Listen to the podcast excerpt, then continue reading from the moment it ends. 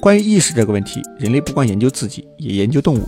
现在我们发现，动物其实可以做很多事情。它们遇到问题会解决问题。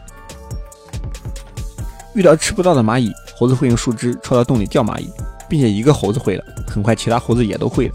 这跟原始人类其实没有什么区别。遇到问题，使用工具解决问题，然后学习、交流、合作。一个猴子的好奇心直接变成了整个猴群的生产力。这和人类做的事情区别并不大。不过动物学家认为，动物和人还是有区别的。这个区别就在于感性。感性是什么意思呢？就会你会去考虑到另外一个人的想法，说白了就是会猜对方的心理。这点人类幼崽在四岁之前是做不到的，就是他不会猜别人的想法。就比如这样一个小游戏：小明面前有两个盒子，大家都在场的情况下，小明往左边盒子放了一颗球，然后小明离开一会儿，我偷偷把球从左边的盒子拿出来放到右边的盒子，然后小明回来之后问小明会去哪个盒子里找球？你肯定会说小明会去找左边的盒子，而四岁之前的小朋友不会想那么多，他会认为小明会去右边的盒子找，因为小朋友看到我把球放在了右边盒子。这就是感性。科学家认为动物目前还做不到这点，即使动物能表现出很多的情绪，不开心、害怕、孤独。话又说回来，我们目前也确定不了这些动物的情绪究竟是不是情绪。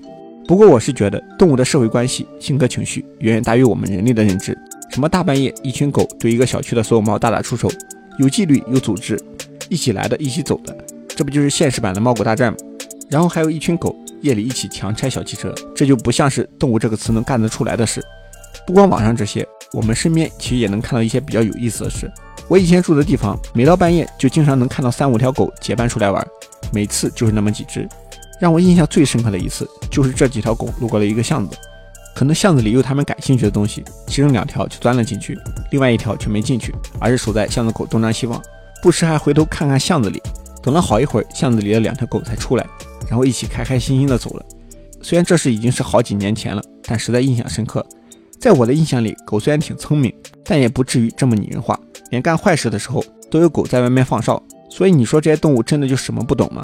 我觉得没那么简单。现实世界还真的有可能像《猫狗大战》里的剧情一样，人类只不过是自认为自己高级而已。狗和猫在背地里指不定在干什么大事。人类对于这个世界看不懂的东西还太多了。看得懂的东西也不一定是真懂。爱因斯坦的时空观就已经让很多人脑壳疼了。量子力学的不确定性又再次刷新了我们的认知。每一次新兴人类的出现，都会创造新的不可能，新的不可能就会继续打破人类的既定事实。所以，眼见一定为实吗？我是一号，带你探索宇宙。